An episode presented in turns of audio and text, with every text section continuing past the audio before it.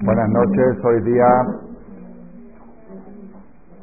miércoles para jueves 11 de Kislev 5771 de noviembre 17 de noviembre del 10 Moray de la Botay, esta conferencia vamos a pedir que sea para Refuah Shelema de Kol Joleamo Israel y para la señora Rossi Bat Margarita que le detectaron algo, una señora joven le detectaron algo feo y la van a tener que mandar mañana a Houston, así verdad que le dé refuah Shelema.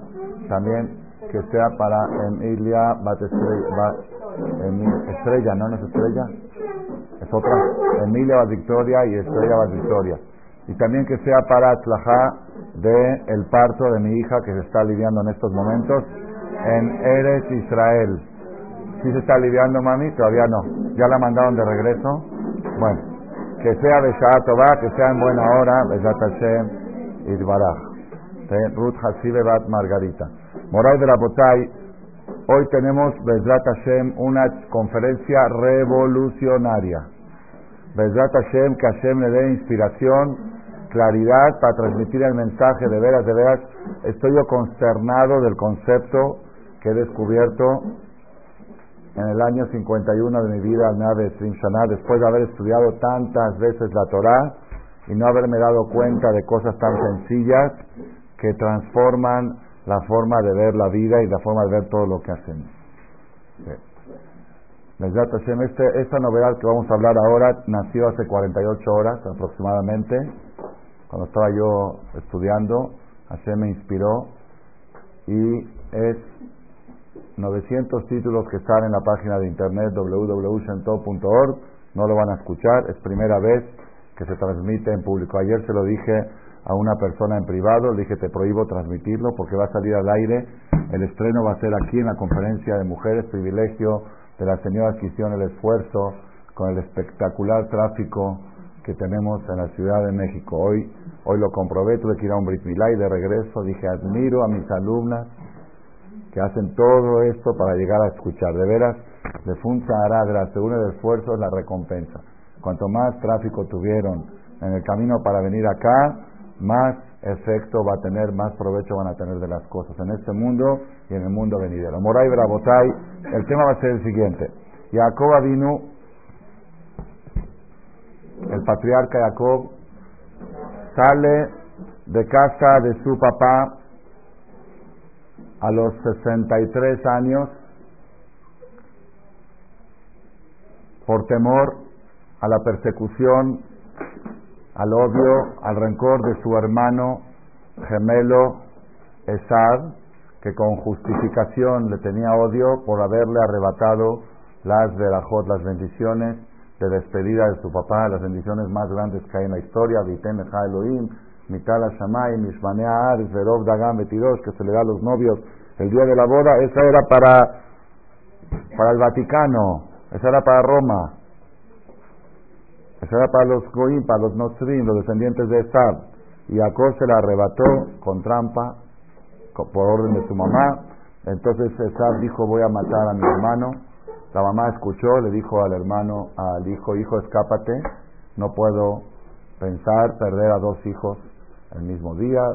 Entonces Isaac mandó a llamar a su hijo Jacob, le dijo, vete de aquí, escápate y ve a buscar novia a casa de tu tío Labán, hermano de tu mamá Labán, cásate con una de tus primas. Y quédate ahí hasta que se calme la furia de tu hermano. Cuando se calme, regresa. Jacob sale de viaje, su sobrino Elifaz, hijo de Esad, lo persigue para matarlo por orden de su papá. Llega Elifaz con el tío y dice, tío, vengo a matarte, tengo que cumplir con el quinto mandamiento, que dice, honrarás a tu padre y a tu madre. Pero hay un problema que el sexto mandamiento dice, no asesinarás. Tengo un conflicto entre el quinto y el sexto. ¿Cuál es más importante, el quinto y el sexto? Pues yo creo que si está antes el quinto, debe ser que es más importante honrar a papá que no matar. Entonces, por dar respeto y honor a mi papá, te voy a matar a ti. O me vas a decir que es más importante el Otirzah. Dice el Talmud que por ser que Elifaz, el, el hijo de Esab, había crecido sobre las rodillas del abuelito, había estudiado Torah con el abuelito Isaac, entonces tenía algo de Irachamay. Algo de Irachamay. Si no hubiera venido, le hubiera clavado el cuchillo, lo hubiera matado. Pero por eso entró en diálogo con, con Jacob.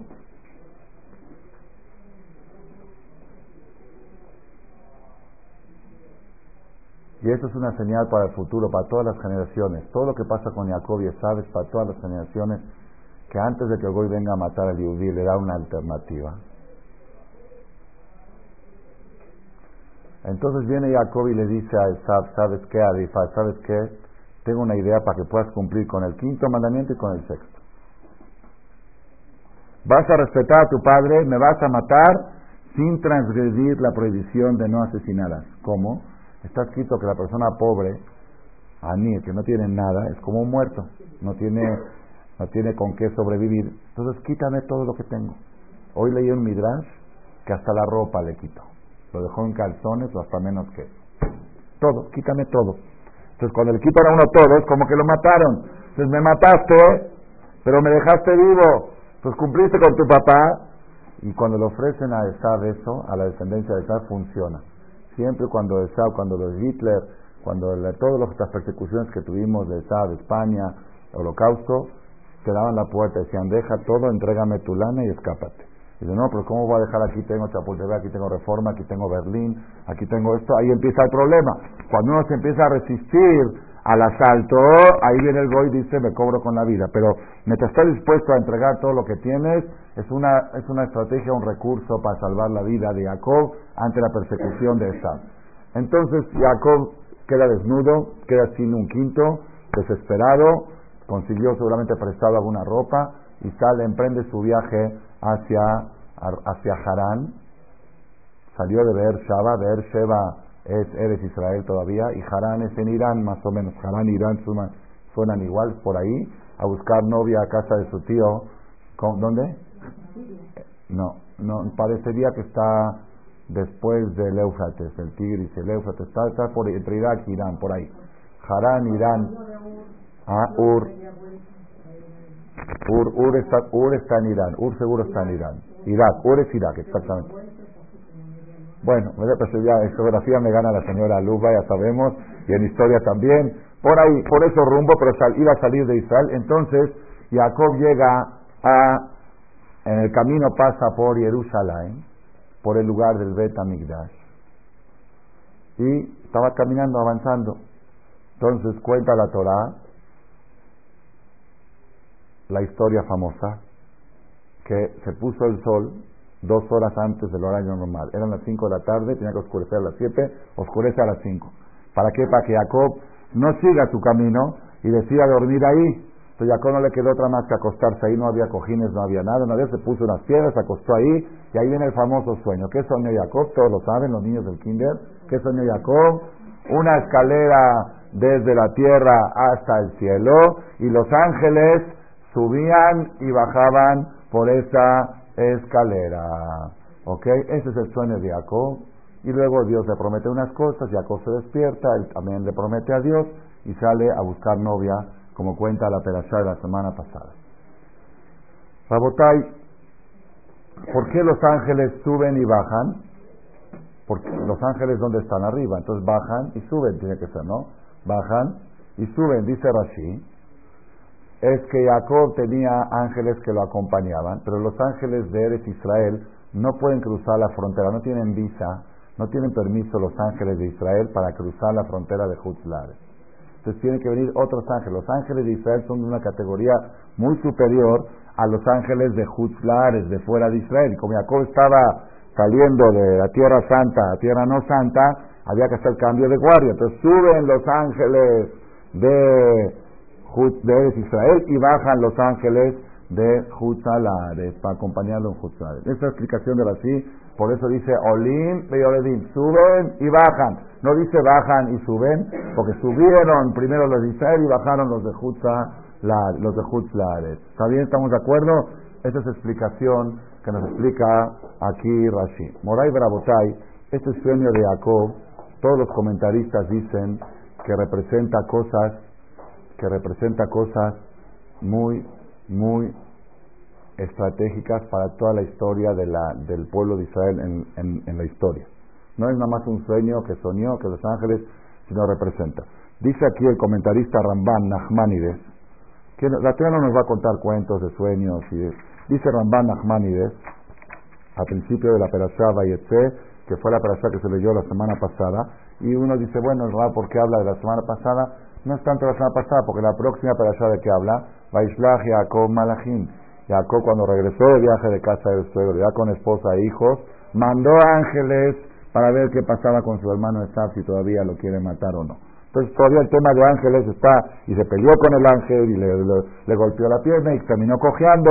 Entonces toda la perashá anterior y la siguiente es puro ángeles. ¿Está bien? Entonces vamos con el tema. Dice el Ramban Nachmanides aquí, ¿por qué otra cuenta esto de los malachim?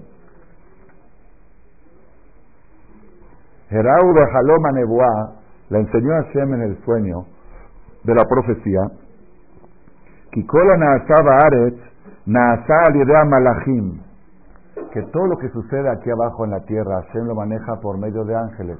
Hay Malach Rafael que se encarga de la salud, hay Malach Gabriel que se encarga de la fuerza, hay Malach, ¿cómo se llama el de la Parnasá? Rafael es el que cura, el de la Parnasá se llama, no, no se acostumbra a decir nombres de ángeles, pero las finales de las letras Potea, Het y Adeja. Poteach et yadeja, het, taf, haf, es el nombre del ángel de la Parnasa.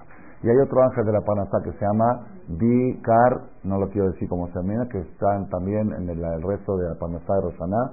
Hay, hay, Hashem maneja el mundo a través de ángeles. Hay ángeles que se encargan de distribuir la Parnasá, hay ángeles que se encargan de distribuir la salud, hay ángeles que se encargan de distribuir la alegría, el shalom, la paz. Hay ángeles, malajé, shalom, y también hay ángeles de otro tipo que se encargan de castigar, de golpear, de hacer esto para, para llevar. ¿sí? Entonces los ángeles, todo eso lo maneja a través de ángeles.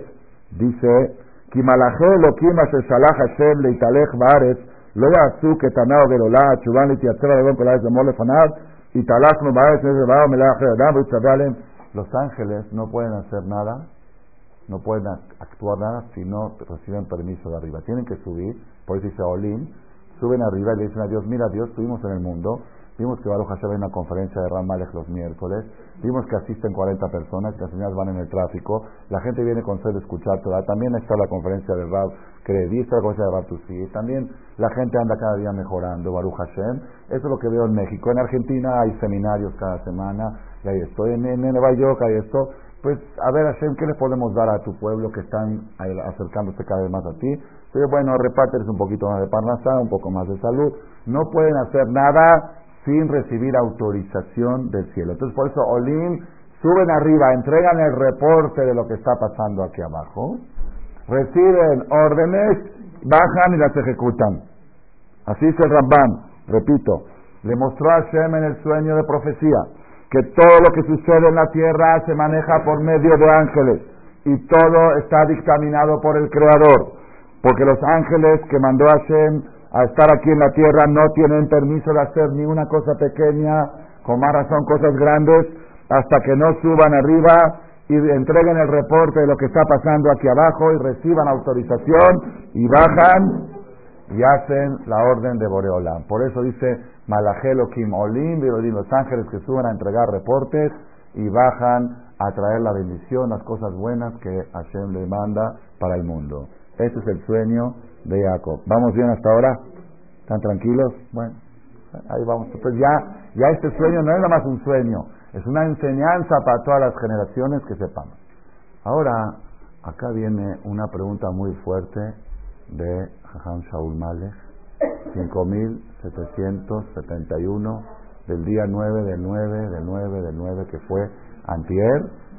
Estaba yo estudiando, yo creo que fue la inspiración de de ese día tan tan poderoso. ¿Se acuerdan, no? Del 9 del 9, 9 de Kislev, que se a la hora 9 me empecé a estudiar y con la inspiración de ese, bueno, me leí el Salmo 9, el Salmo 19, el Salmo 29, el 39, el 49, el 59, el 69, el 79, el 89, el 99, 109, no, perdón, 91, 92, 93, 94, 95, 96, 97, 98, 99, porque es de 9, Y luego el 109, el 119 que es el más largo, el 129, el 139 y el 149. Y ya que estaba al borde del 150, me lo eché también. El del de coche, no, no, no, me va a quedar ahí.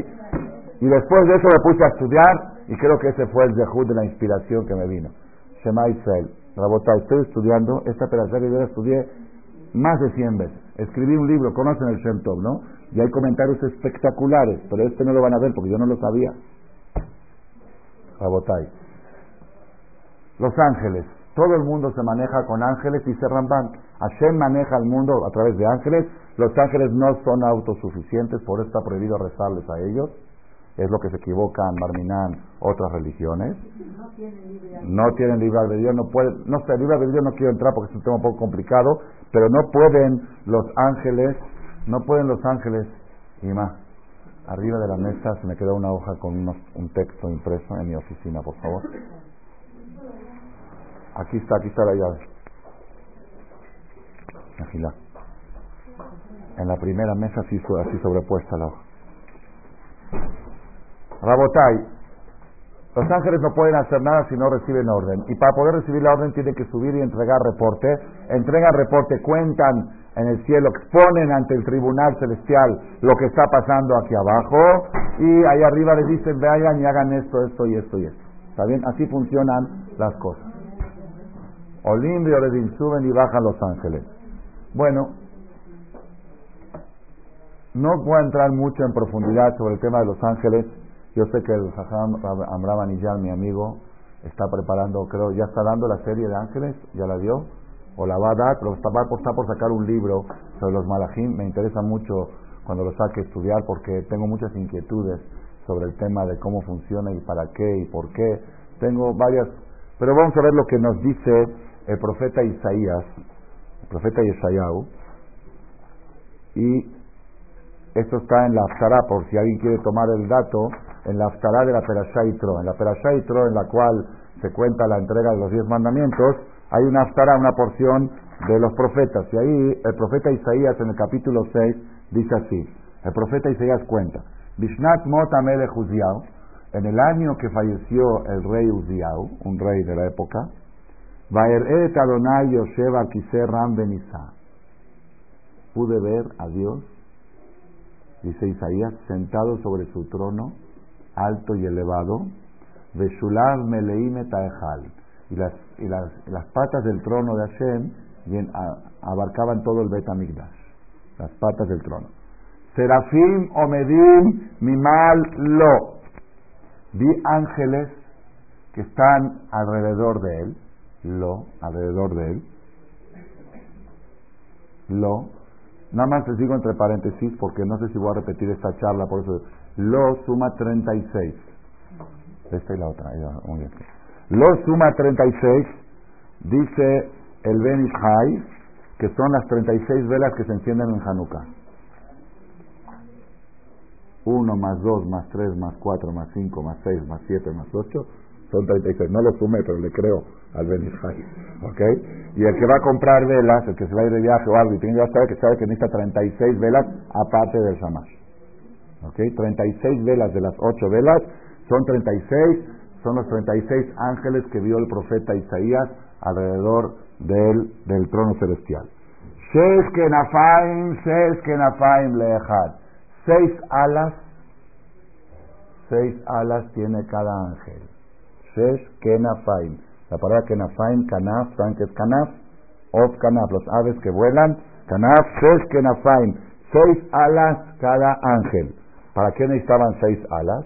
Bistaim y Con dos alas se cubre el rostro para no ver a Hashem. Igual que Moshe Rabenu cuando se le presentó Dios en la zarza se cubrió el rostro.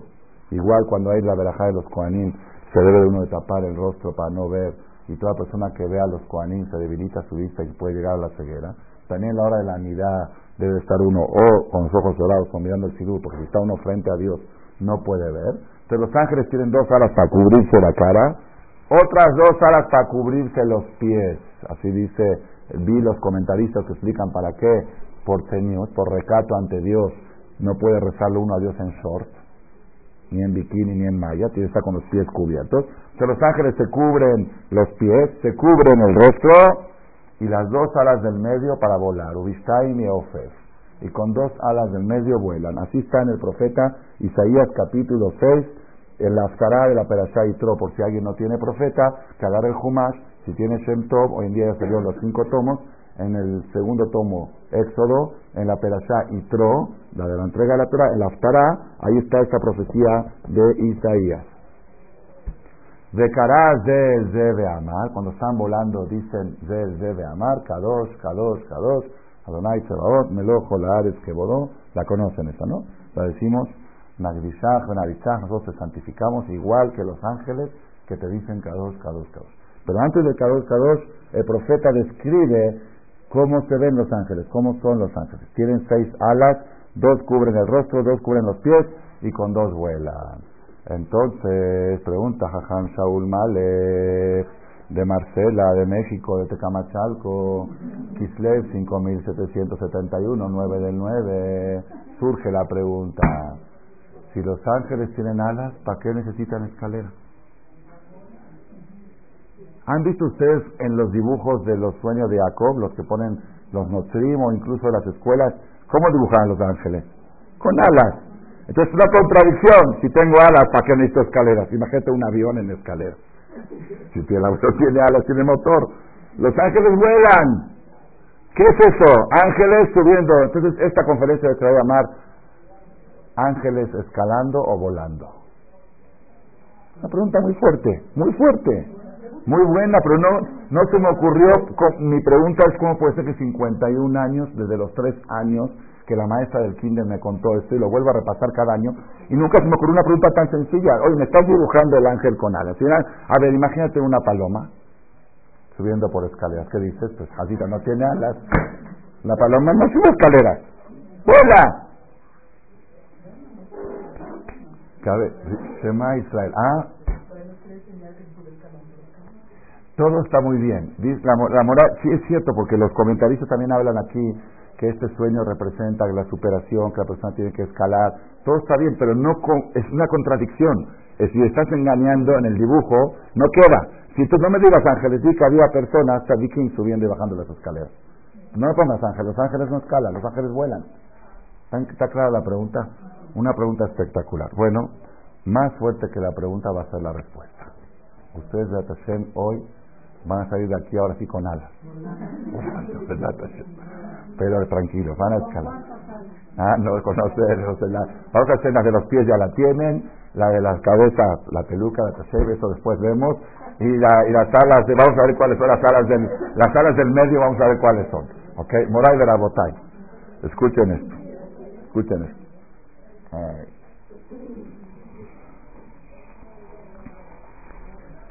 Para contestar esta pregunta, ángeles escalando o volando, voy a tener que hacer una introducción, me voy a olvidar un poquito de la pregunta y vamos a ir cinco minutos a un comentarista que se llama Kelly Akar. Kelly Akar estuvo hace como 300 años, no me acuerdo exactamente su nombre, pero es, conocido por su, acá historia, Kelly Akar, Merabenu Shelomo Efraim Ben Rabiaron. Era un gigante en Torah hace como 250 años, estuvo en Europa y escribió un comentario espectacular sobre la Torah que se llama Keli y Akar. Está en todos los libros de, de Mikaot Gedolot, de Jumash, aparece casi en todos el Keli y Akar.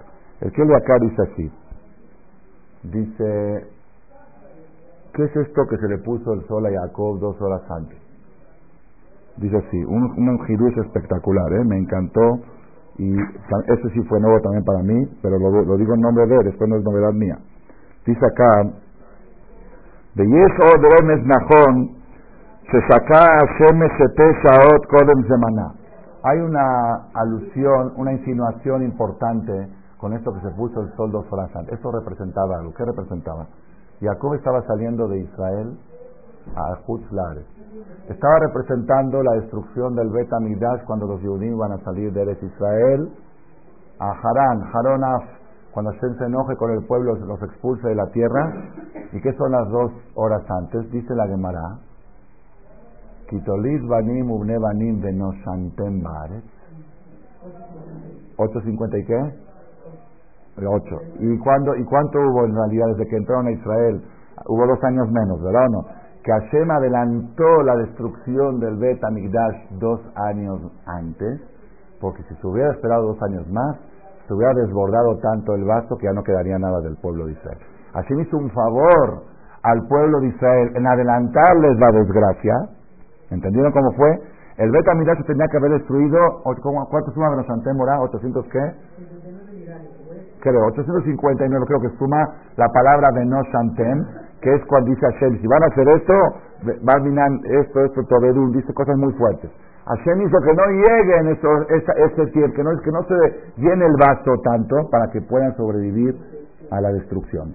¿Estamos de acuerdo? Entonces quiere decir que el adelanto de la destrucción fue una bendición Sacada Shema lo trae el Talmud, luego si quieren tomar la referencia en Masejet Gifim, hoja 88, columna 1, Daf Tejet Amudales, ahí dice la Gemara, Vaiskor Hashem al se apresuró Hashem a la maldad, Darash Maromar, May Dichtiv, Vaiskor Hashem al Ara'a, Vaidea Alenu, Kitzadik Hashem Elokenu. Eso está en Daniel capítulo 9. Hashem se apresuró a traer la tragedia, la destrucción, porque es tzadik. ¿Qué dice porque es tzadik? ¿Qué? ¿Por qué Sadik se apresuró a destruirnos? Dice, sí. Sedaká, Sa, Kadosh Barujú, otros 52 suma de Noshantem, y ellos duraron, así trae Rashi. Gimatria Hamesh Mot Hamishim Bestaim, 852, y Hashem hizo que se, va, se destruya a los 850 años de haber entrado a Israel, se destruyó el primer templo, para que no se cumpla el tope máximo de Benoshantem. ¿Está bien?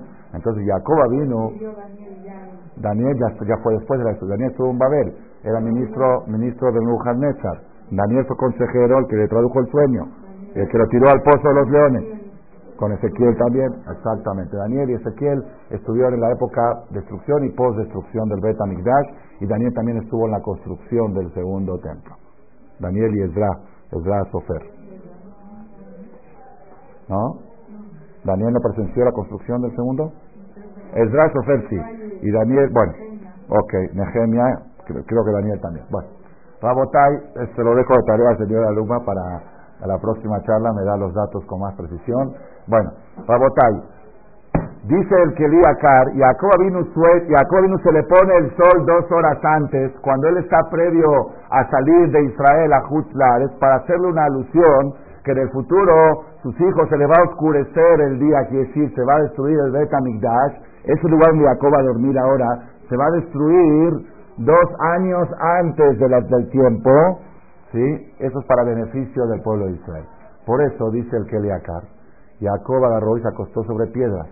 Hay un Shuhan Aruch, si quieren tomen la, nota también, en la en el capítulo 555 de Shuhan Aruch Kufrun He, dice que hay una costumbre, lo trae, es un midrash, es un midrash, el Shuhan Aruch lo trae el nombre del midrash, que hay una costumbre de Hasidim la noche de Tisha de poner piedras en el cojín. Así es que es malo. Hasidim de Anshe Maase, Noagim Bobel Tisha B'Av, Lasum Even Tajat Arosh. ואמרו שיש להם סמך מפסוק זה. ellos se apoyaron en el pasuk de Jacob que dice Baikach me abne makom que Jacob se acostó sobre piedras. ¿Qué acaso Jacob no tenía cojines? Está bien, ahí no había, pero no traía con él algún sleeping o algo. Seguramente algo tenía para tenía que acostarse sobre piedras. ¿Por qué se acostó sobre piedras? Ya que Jacob estaba profetizando la destrucción del Bet el exilio del pueblo de Israel de Beersheba a Harán, de Israel a Jutzladet, y por eso se oscureció dos horas antes, para decirle que el exilio va a ser dos años antes, y se duerme sobre piedras para decir que es en esa destrucción, los judíos cada, cada vez que recuerden la destrucción de la van a dormir sobre piedra. Es una costumbre muy buena en Tisha poner piedra en el cojín, recuerdo al sueño de Jacob. Así trae el Kiliakar y con esto se terminó esta parte del comentario del Kiliakar. ¿Estamos bien? ¿Vamos bien? Bueno, ahora Rabotai. Ahora, ah, ¿qué tiene que ver esto con los malachim y con la pregunta que tenemos volando, escalando? Prepárense bien, agárrense fuerte de la silla.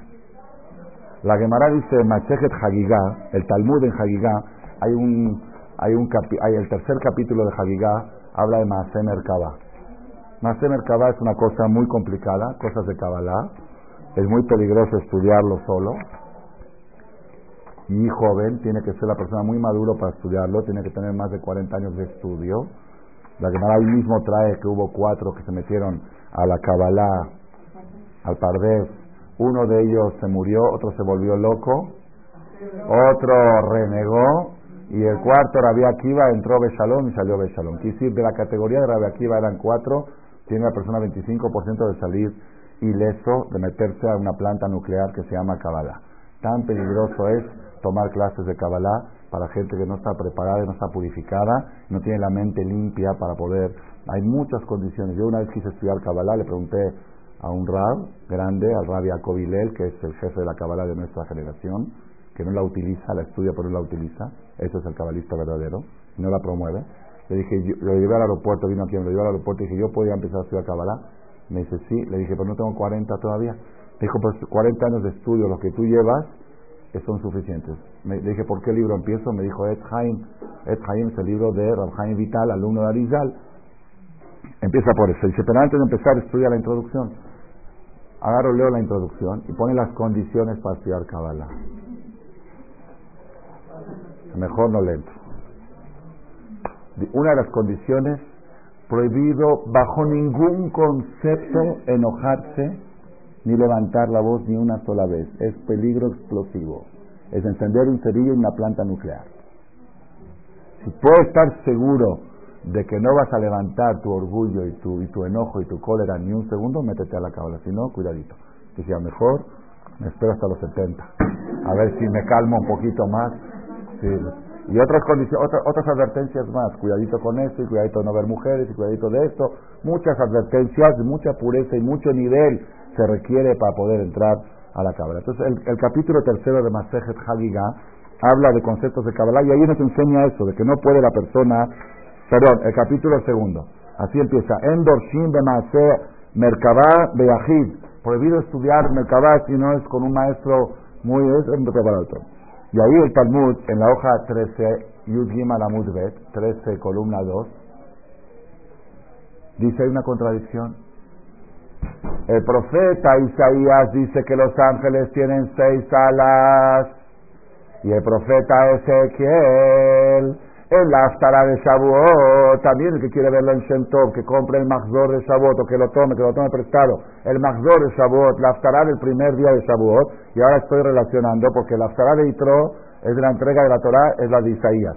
Y la Aftara de Shavuot, que es de la entrega de la Torah, es la de Ezequiel. También Ezequiel dice que él vio, se abrieron los cielos y vio el trono celestial y describe los Hayot y los Serafim. Y dice el Hayot Arbakan Fot Laena. Y los ángeles tienen cuatro alas. Pregunta la hermana por fin. ¿Tienen seis? ¿O tienen cuatro? Pregunta del Talmud Masejet Hagigah, hoja 13, columna 2. Contesta el Talmud. Contesta el Talmud. Que ti, voy a hacerlo de adentro porque no me gusta hablar de ángeles por mi mente, así inventando cosas. Leo de adentro. Dice, Arba Panim tienen cuatro, y tú dices que tienen seis, ¿cómo puede ser? Contesta el Talmud, la Kasia, no estoy así. Que tú, bajado Merces, que Nafaim, que Nafaim. Un paso dice seis alas, seis alas. Y otro paso dice cuatro alas. La Kasia, Kan Bisman Shebeta Migdash Kayam, Ezequiel profetizó después de la destrucción del Betamigdash. Estaba en Babel, al Nehar Kebar, sobre el río Kebar, dice ahí el profeta Ezequiel. Después de la destrucción, los ángeles, dice acá, Kaviahol, Shemitmaatu. Como consecuencia de la destrucción del templo, se les redujeron dos alas a los ángeles. Y en vez de tener seis, tienen cuatro. Cuando estaba el Bet tenían seis, se destruyó el Bet tenían cuatro. Espérese, espérese. Pregunta a la Gemara, ¿cuáles, ¿cuáles se les destruyeron? ¿Cuáles se les cortaron a los ángeles? ¿Las de arriba, las del medio, las de abajo? Hey, Minari pregunta al Talmud. Uno dice que son las dos, las dos de abajo de los pies. ¿Por qué? Porque el profeta Ezequiel dice, describe cómo se veía los pies y que tenía el pie la forma de la forma de becerro. Si están cubiertos los pies, ¿cómo van a ver si los ángeles se cubren los pies con las alas? Entonces, si las vio, quiere decir que, no tenían alas para cubrirse los pies. Y eso quiere decir que manifiestan el pecado del becerro de oro. Cuando se cubrían las patas que tienen forma de becerro, cubrían el pecado del becerro. Ellos lo cubrían. Cuando se le cortó, a partir de la destrucción de Betamidash, Hashem se está cobrando parte de la cuenta del becerro de oro. Esa es una versión. La otra opinión dice no. Las dos, las dos alas de abajo y de arriba quedaron completas. Las del medio, así dice, Otama Knafain, esas alas del medio, Shombrot Bahem Shira, que Bistaim y esas dos del medio que volaban con ellas, esas dos fueron cortadas. Pensa un poquito, pensa un poquito, pensa un poquito. Pensa un poquito, ya, ya lo estamos acercando a la respuesta. Escuchen esto, dice el Gaón de Vilna, escuchen bien. ¿Conocen este pasuk? Baruch, Shem, Kevod, Malchutó, Leolam, Baed. ¿Cuándo decimos esto? Después del Shema. ¿En qué dito? En Kippur lo decimos en voz alta. ¿Por qué? Porque somos como ángeles. ¿Verdad? No, esto solamente los ángeles lo pueden decir en voz alta. Dice el Gaón de Vilna, en cada ala está una de estas palabras. En el ala superior derecha dice Baruch, área superior izquierda Shem, área media derecha Kebot, área media izquierda Malchutó, área superior derecha Leolam, área inferior derecha Leolam y área inferior izquierda Baed. Baruch Shem Kebot Malchutó Leolam Baed. Cuando se le cortaron las alas, se quitó el Kebod Malchutó y dice Baruch Shem Leolam Baed, falta Kebod Malchutó. Por eso decimos en el resto de Roshanay Kipur, Gale Kebod Malchuteja Alenu Meera. Pon otra vez el Kebod Malchutó. Vuelve a poner las alas del medio de los malachim. Gale Kebod Malchuteja Alenu Meera. Revela el Kebod, Kebod Malchuteja Alenu Meera. Esto es en el Musaf de todas las fiestas de Rosanay Kippur, Pesach, Shabbat y Sukkot, solamente en Musaf, cuando se pide por la construcción Areno Viñanó, Mejeno Beticunó, se pide Galé, Kebos, Maljuteja, que es estas dos alas que le faltan en el medio a los malajim. ¿Estamos de acuerdo? Espectacular, espectacular.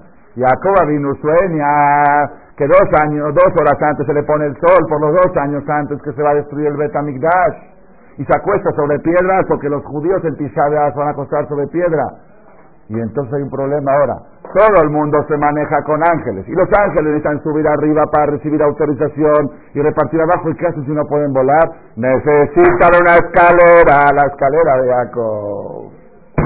¿Entendido por qué soy con escalera? Porque a partir de la destrucción del Bet ya no tienen cómo trasladarse de la tierra al cielo y del cielo a la tierra. Necesitan una escalera para Olimpio de Bimbo.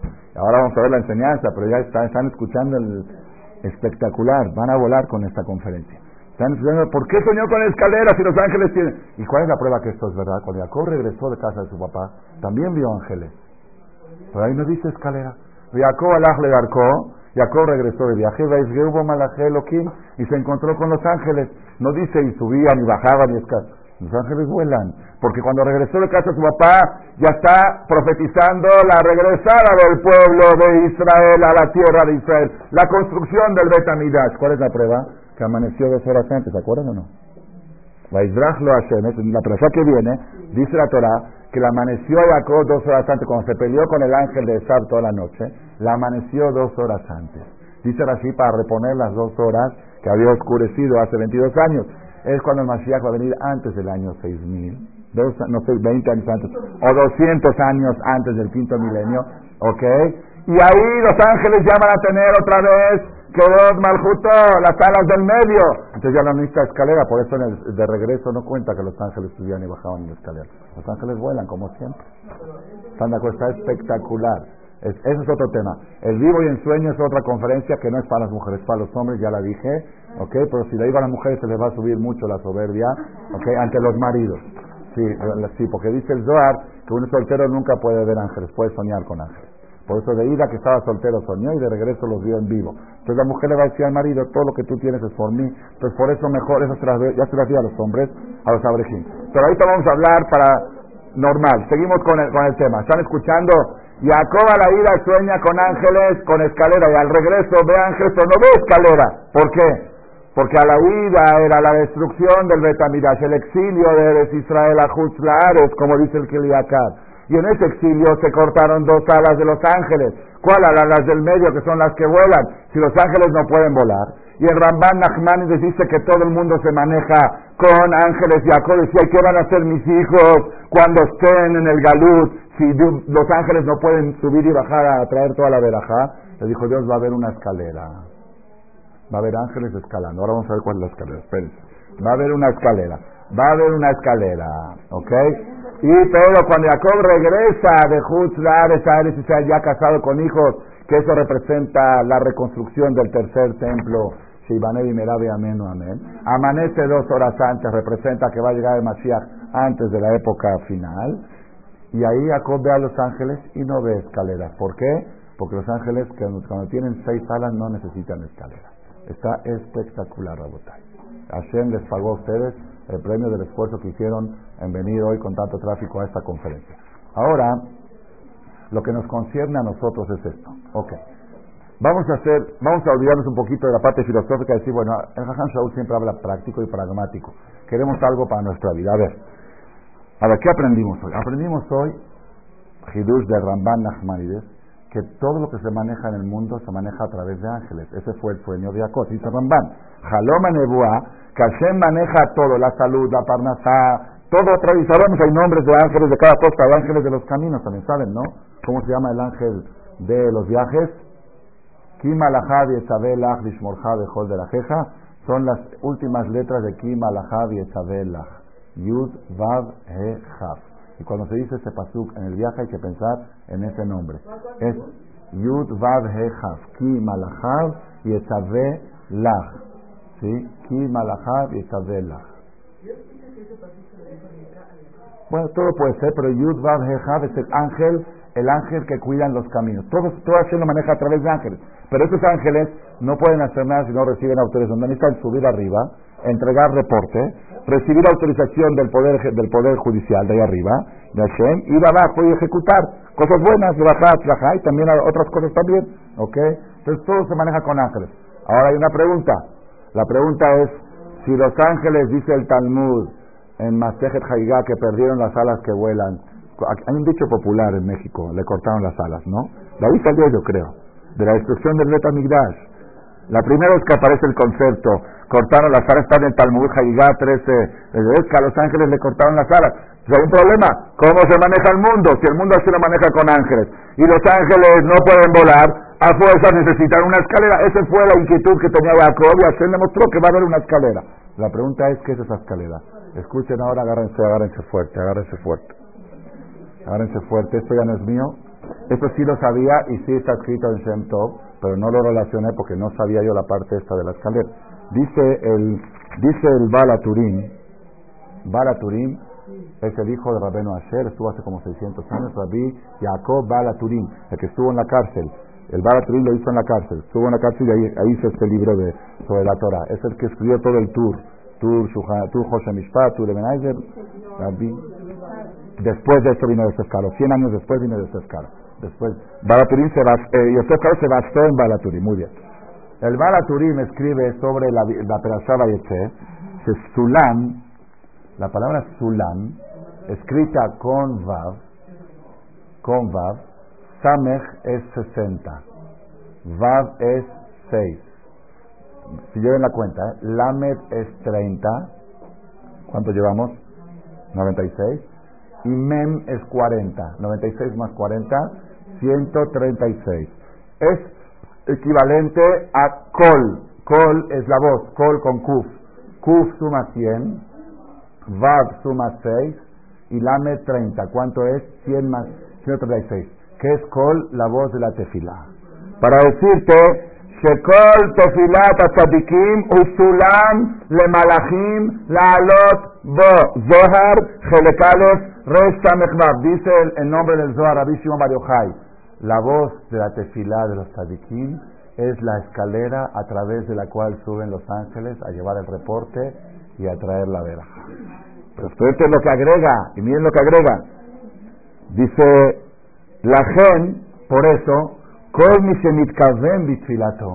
el que pone kavaná en su tefilá, Azulam Shalem agrega una escala más a la escalera, Vejolim la y pueden trepar los malajim sobre la escalera. Pero si tú estabas en Atagibor y de repente se te fue la cabana y te acordaste en Ashiva no faltan seis escalones y el ángel dice, oye, ¿cómo le hago? No puedo, tiene que intentar y se cae de la escalera. Los ángeles no tienen alas. Hoy necesitan escalera para llegar al cielo, porque se le cortaron las alas del medio. Antes del Betamigdash no había tefila, ustedes saben, no había tefila. Eran los korbanot, era el Betamigdash, el templo. Después del Betamigdash decimos, no tenemos Betamigdash que usa nuestras palabras en vez de los korbanot. Dice el Balaturín, ¿qué quiere decir? Utiliza nuestras palabras. Ya que todo el mundo se maneja a través de ángeles. Y los ángeles necesitan subir a llevar el reporte y bajar y traer la bendición. Y para poder subir necesitan un medio de transporte. Cuando tenían alas, volaban. Ahora que se le cortaron las alas, ¿cómo van a subir? Necesitamos crearle escaleras. Cada uno con su tefilá le crea una escalera a los malajín para que puedan subir a llevar el reporte y bajar y traer la veraja. Y cuanto más cabana le pones, más fuerte es el escalón, para que no se resbale el malaje y que pueda llegar firmemente. Cada teilín que lees, cada veraja que dices, uno dice, ¿qué estoy haciendo? Ya Dios sabe lo que me toca. Sí, Dios sabe. Pero para mandarte la veraja te la tiene que mandar con ángeles. Y los ángeles necesitan una escalera. Y la verdad, la verdad, yo creo que si tuviéramos ojos para ver del cielo a la tierra, el mundo está lleno de escaleras, bajando ángeles a entregarle a cada uno que necesita. Cada uno tiene que fabricar su propia escalera. Tú no puedes utilizar la escalera del otro, el otro la necesita para sus cosas, para sus ángeles. ¿Entendieron cómo está? Cada uno, a veces, cuando uno va a pedirle a un sadí que pida tefila, es porque el sadí construye escaleras, pero de las, de las torres, de las eh, mecánicas, esas las que están en Hong Kong así, de esas, escaleras de las espectaculares, y le dice, bueno, por favor, Jajam, ¿me puede prestar su escalera para que los balajín me traigan mi suerte? ¿Me entendieron cómo está? El Jajam no te puede dar buena suerte. La suerte es tuya. El Jajam lo que puede hacer es prestarte su escalera con su tefilá. Por eso el Jajam pida tefilá por mí. Este es Pero en realidad, cada quien necesita crear su escalera y hay un problema. Las escaleras que fabricamos duran seis horas nada más de Shahrit a Minha, son escaleras que después se, se, autodestruyen, se desvanecen, son como de hielo que se deshacen. De Shahrit a de Minha a Arvit. La escalera de Kippur es una escalera que dura todo el año, pero es una escalera para otro tipo de cosas. La escalera de Rosana dura un año. La de Pesa, pues las escaleras, las mujeres se ve que tienen más fuerza de escalera y con una cada 24 horas es más rígida, pero los hombres no son tan buenos constructores de escaleras y necesitan rezar tres veces al día. Por eso Rabotai dice la Gemara, Kabel Hashem, Hazak ve'amet beja ve Kabel Hashem. Leolam itpalel adam ve'achzor ve'itpalel. Que la persona rece y que vuelva a rezar y que vuelva a rezar y que vuelva a pedir lo mismo. Hay gente que dice, ya me cansé de pedirle a Dios. Ya, ya le informé mis necesidades. Él ya sabe de mi problema. ¿Qué necesidad tengo de estar insistiéndole? No se trata. Él ya sabe de tu problema y ya tiene dictaminada tu solución. Nada más que le encargó a un malaj que te la traiga. Y el malaj intenta bajar y dice, aquí faltan tres escalones, no puedo, se regresa otra vez arriba, hasta que tú lo con un teilim más, y otro teilim, y otra verajá. Y vas construyendo escalones, sulam equivale a kol, kol, la voz. La voz de la tefilá va creando escalera y la cabana va poniendo fuerte los escalones. Así dice acá el Balaturín. Y uno dice, ¿y para qué necesito yo escalera y escalones? Porque los rezos, porque la bendición de Dios se maneja a través de ángeles. Y los ángeles necesitan subir a entregar reporte y bajar a traer verajá, como le enseñó Hashem en el sueño a Jacob. Y hay un problema, que los ángeles hoy no tienen alas para volar. Y la única forma de subir y bajar es por la escalera. Esa escalera tienen que construir las personas. ¿Cómo? Con col, con su tefila. Estos jidús del 9, del 9, Martera 23, Jajam Saúl Malek, y el que me lo encuentre escrito en algún libro, de veras, de veras le voy a regalar mil dólares. De tanta alegría que me da. Estoy buscando a alguien, lo tiene que decir. ¿Cómo puede ser que tengo 51 años y no en ningún libro vi la pregunta, ángeles vuelan, ¿para qué requieren escalera?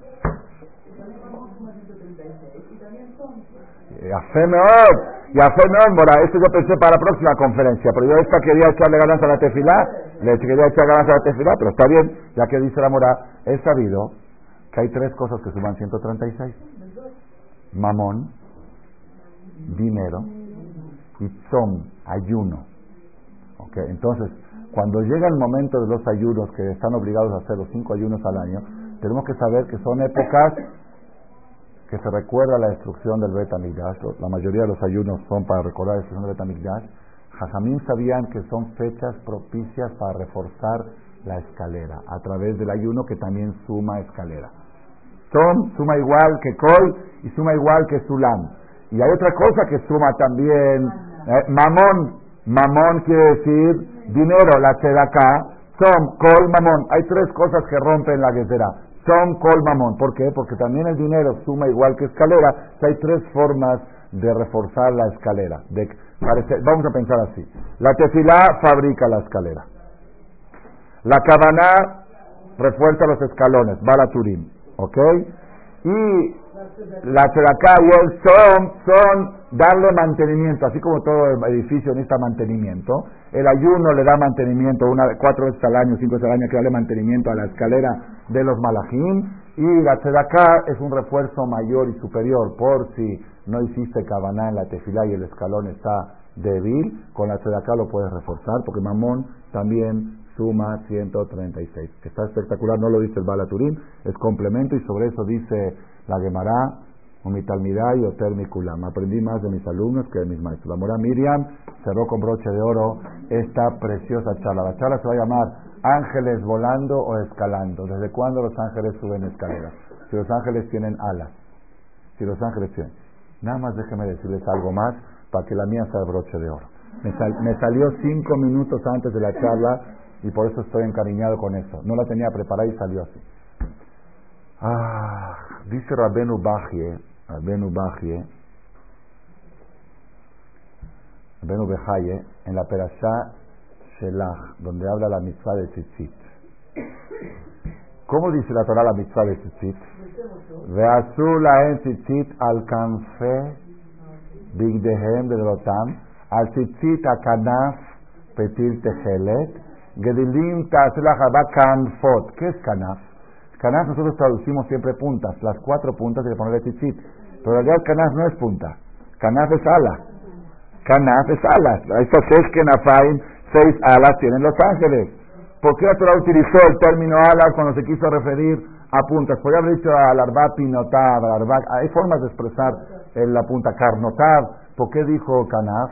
Dice Babenu Bajie, porque el tzitzit el tzitzit, el talet, son las alas del pueblo de Israel que nos queremos comparar a los malachim. Por eso cuando decimos Nagdishach, Benaritzach, estamos siempre con el talet los hombres.